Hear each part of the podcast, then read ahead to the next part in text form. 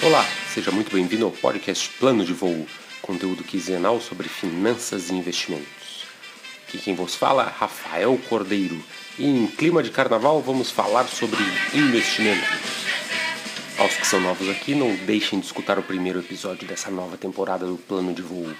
E se quiserem, escutem também os episódios da outra temporada. E aos que já conhecem o Plano de Voo, ele é separado em duas etapas. Primeiro nós vamos falar sobre cenário econômico e um pouco de cenário político também, para depois falarmos sobre a pílula de investimento. No episódio de hoje falaremos sobre o Ibovespa, sobre a precificação do principal índice da Bolsa de Valores do Brasil. No cenário econômico, talvez o principal dado, a principal informação é o nível da atividade da indústria o índice de confiança da indústria, divulgado pela Fundação Getúlio Vargas, tá está no nível mais alto desde 2010, 110 pontos. E o nível de utilização da capacidade instalada da indústria continua em níveis bastante elevados, 79,9% a prévia para janeiro e continua sendo é, continua muito próximo ali dos níveis mais altos desde 2014. É, só para como observação, a média dos últimos 20 anos, desde 2001, do nível de utilização da capacidade instalada, o NUSI, é de 80% e agora está em 79,9%, mas é o nível mais alto desde 2014, desde quando teve o apagão do Brasil. Lembram-se? Lá no governo da Dilma, que o desemprego ficou muito baixo, a inflação começou a crescer, aqueles incentivos que o Guido Mantega colocaram Guido Mantega e Dilma colocaram na economia brasileira foram exagerados e acabou depois causando retração na economia. Então, desde aquela época, o nível de utilização da capacidade instalada da indústria não ficava tão alto. E isso tem nos deixado preocupado com a inflação. A taxa de inflação subiu bastante no final do ano, no mês de dezembro o IPCA foi acima de 1%, a prévia de janeiro foi 0,78%, mas a inflação acabou caindo na segunda metade do mês de janeiro fechando com uma alta de apenas 0,25 para o mês, primeiro mês do ano de 2021. Mas a inflação nos preocupa justamente porque a indústria está num nível muito alto de utilização. O IGPM pode trazer uma inflação inercial muito forte para esse ano, pois o IGPM no ano passado deu mais de 20%. É, lembrando que foi a maior diferença do IGPM para o IPCA na história. E o que o investidor deve ficar preocupado é, sem dúvida nenhuma, com a inflação, que é o maior inimigo de qualquer bolso.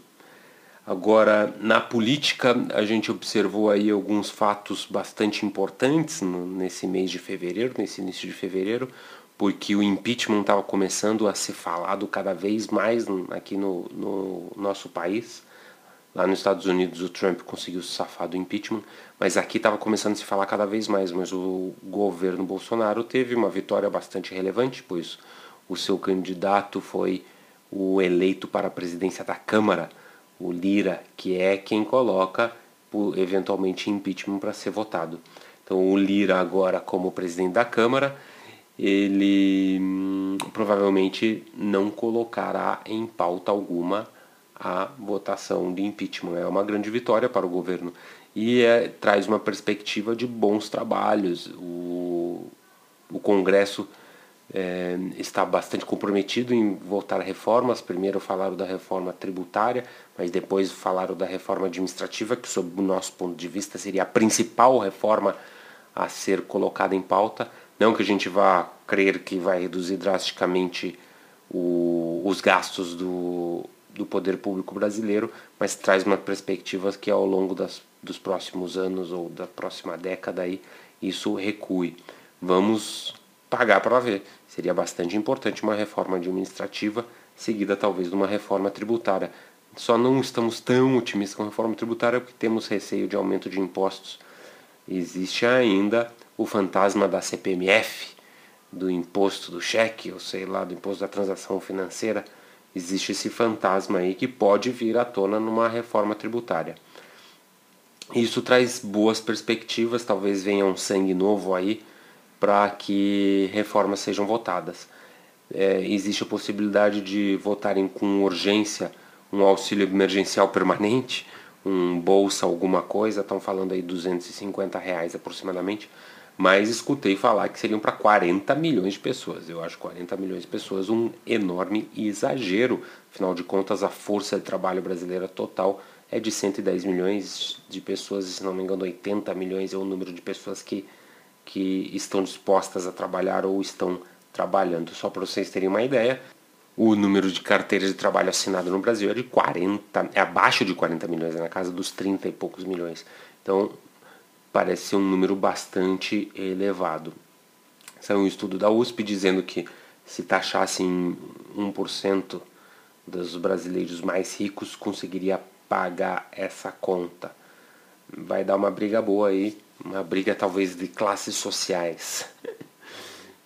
É, o governo só precisa tomar cuidado para não colocar imposto sobre grandes fortunas de tal forma que afugente os, as pessoas ricas, as pessoas com fortunas, porque aí vão levar esse dinheiro embora e vão gastar em outro país. Então o governo precisa ficar atento para não fazer besteira numa reforma que venha por aí.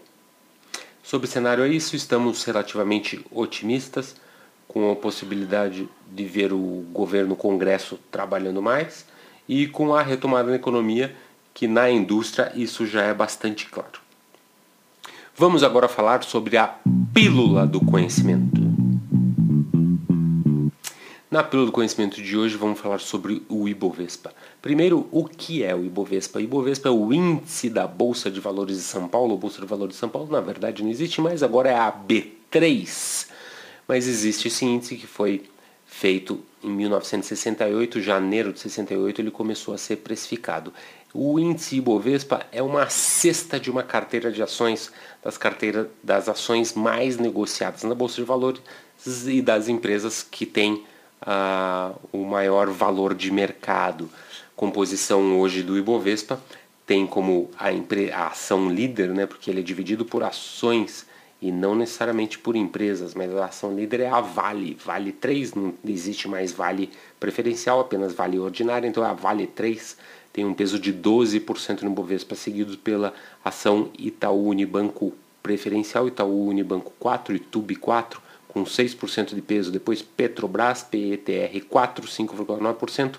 As ações da própria B3 têm um peso de 5% no Bovespa, depois Bradesco, ações ordinárias da da Petrobras, Magazine Luiza, Ambev, VEG e por aí vai.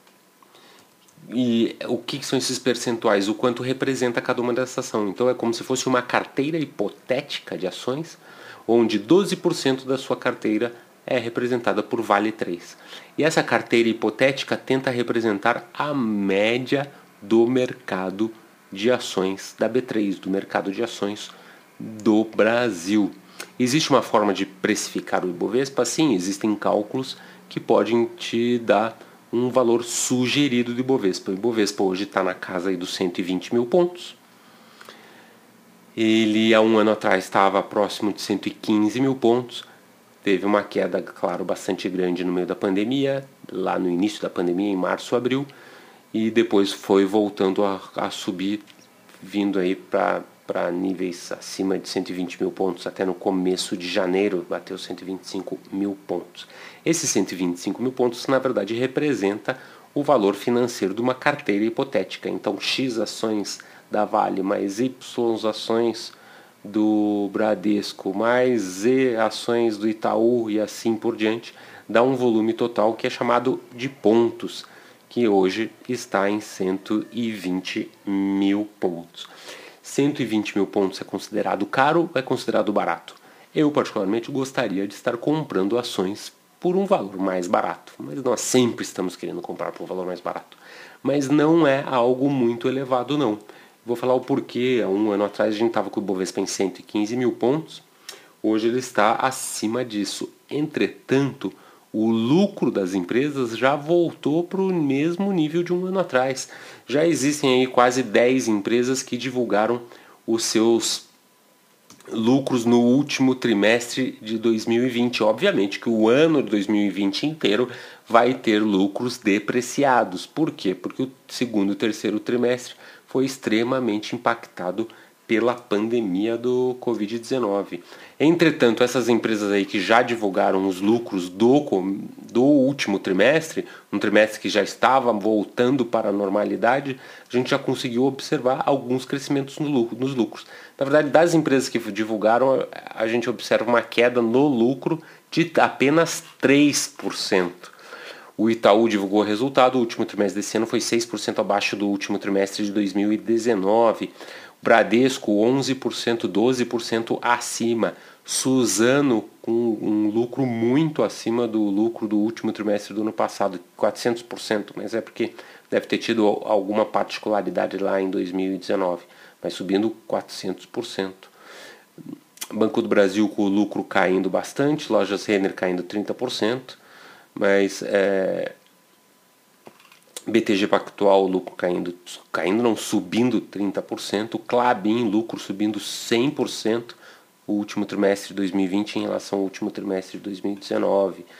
Então tem algumas empresas que estão com seus lucros crescentes, TOTUS, TIM, e esses dias foi divulgado também o número da Multiplan, empresa de shopping que em teoria sofreu bastante durante a pandemia no último ano, mas seus lucros subiram 3% no ano passado, receita cresceu 1,6% e o lucro subiu 3,3%.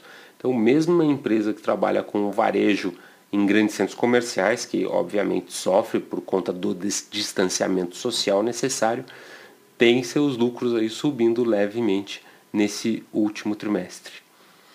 Então, essas primeiras empresas que divulgaram seus lucros caindo apenas 3%. Se o lucro está mais ou menos no mesmo nível, por que, que o Ibovespa não pode estar mais ou menos no mesmo nível? De fato, o Ibovespa pode estar até um pouco acima. Por quê? Porque o custo do capital recuou. Quando o custo do capital recua, você pode se dar o luxo de ganhar um pouco menos em outras atividades de investimento. Então, se na taxa básica de juros hoje eu ganho menos dinheiro, eu posso me dar o luxo de ganhar um pouco menos dinheiro, talvez no mercado de ações. E como que esse ajuste é feito? Se os lucros estão iguais, então para eu ganhar um pouco menos, o valor do ativo há que subir. O valor do ativo tem que subir. O custo do capital de fato não caiu muito, estou aqui com os números na minha frente. Ah, o título pré-fixado com vencimento em janeiro de 25 estava pagando 6,4% no início de 2020. Ao final de 2020 estava pagando 5,9%, então de 6,4% para 5,9%, uma queda nesse custo do capital da taxa pré-fixada muito pequena, mas é uma queda. A única coisa é que no mês de janeiro essa taxa subiu e de 5,9 foi para 6,7.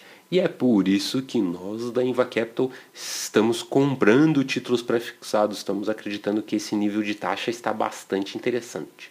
Mas vamos voltar, não estamos falando da renda fixa hoje, vamos voltar para a classe de ações, para o mercado de ações. Então esse custo do capital que era na, próximo de 6,4%, fechou o ano 2020 em 5,9%. Se o custo do capital caiu, eu posso me dar o luxo de pagar um pouco mais caro pelos ativos. Qual que é o rendimento esperado do Ibovespa? O rendimento esperado do Ibovespa é algo próximo de 10, 12% ao ano. Eu daria para dizer que algum tempo atrás a expectativa era acima de 12, porque a taxa básica de juros era mais alta, os títulos prefixados pagavam próximo de 10%, então o investidor em ações queria ganhar um pouco mais. Hoje o investidor em ações ele se contenta com uma taxa próximo de 10% ou talvez até menos. E como que é composta essa taxa? É a taxa é, com risco baixo ou livre de risco, Livre de risco seria um assunto um pouquinho mais complexo, mas é a taxa desse título pré-fixado, 5,9%, 6% que seja, mais um prêmio de risco. Eu não vou aplicar no mercado de ações para ganhar a mesma coisa do que eu ganho aplicando num título público pré-fixado. Quero ganhar um pouco mais do que isso. Quanto mais? O nível histórico é algo entre 5% e 6% acima da taxa de juros. Então a gente pode dizer que seria 6 mais 5, 6 mais 6, seria algo próximo de 11, 12% ao ano. No exato momento, eu acredito que essa expectativa de retorno esteja um pouco inferior. que seria algo próximo de 10%. Com a expectativa de retorno de 10%, o Ibovespa não está nada caro, porque as empresas já voltaram a ter os lucros pré-pandemia e a expectativa de crescimento está bastante relevante. Está bastante factível, eu diria, observar um crescimento no lucro das empresas ao longo deste ano de 2021. Crescimento traz muito valor para o investidor. Às vezes o investidor prefere mais crescimento do que lucro no ano. Então há mesmo bastante fundamento para crer que o Ibovespa pode permanecer acima dos 110, 115 mil pontos, pelo menos acima de 100 mil pontos. Lembrando que o valor de um ativo nada mais é do que o valor presente da expectativa de lucro no futuro, expectativa de caixa que esse ativo vai gerar no futuro. Então, se eu tenho expectativa que as empresas vão conseguir gerar lucros crescentes ao longo dos próximos anos, eu pego todo esse lucro do futuro e trago ao valor presente, a uma expectativa de retorno que eu considero adequada. E hoje essa, esse retorno adequado do mercado de ações é algo próximo de 10% ao ano. Então, tá aí a justificativa para nós crermos que o Ibovespa, próximo de 120 mil pontos, é um valor justo. E considerando que o rendimento anual do Ibovespa é algo próximo de 10%, nós podemos esperar que ao final desse ano o índice principal, o índice de ações da Bolsa de Valores do Brasil, esteja aí na casa dos 135 mil pontos, talvez 140 mil pontos, talvez 130 mil pontos. Claro, se as expectativas de lucros mudarem, se a realidade da economia mudar muito, esse número também vai mudar. O Ibovespa justo ou o preço que a gente considera adequado, ele muda a cada instante, a cada nova informação que a gente vai observando. Mas a informação atual é o lucro das empresas voltaram ao período pré-pandemia. Na verdade, de muitas empresas estão até maiores. Vocês podem observar que o petróleo voltou para cima dos 60 dólares o minério de ferro continua lá nas alturas em 150, 160 dólares. Se isso continuar, o crescimento das principais empresas do Ibovespa deve ser maior do que a gente imaginava. Tem uma outra informação relevante também com a queda na taxa de juros, o da despesa financeira das empresas recuaram drasticamente. Recuando despesa, obviamente aumenta lucro. Nós não temos expectativa, claro, que, o, que a Selic suba abruptamente mas estamos preocupados com a inflação e isso tudo deve ser observado e é isso tudo que a cada minuto vai incorporando a novas premissas para a gente encontrar um valor adequado para as nossas ações ou para o mercado de ações. Viu como é divertido investir? A única certeza que nós temos é que nós não temos certeza de nada. Só sei que nada sei, dizia Sócrates. O investidor nunca deve se esquecer disso. O investidor arrogante é o que mais fácil quebrará. Não é isso que nós queremos para nós. Queremos perpetuidade para o nosso patrimônio. Obrigado, ouvintes. Obrigado por participar desse podcast, desse episódio carnavalesco. Desejo a todos vocês ótimos investimentos e até a próxima.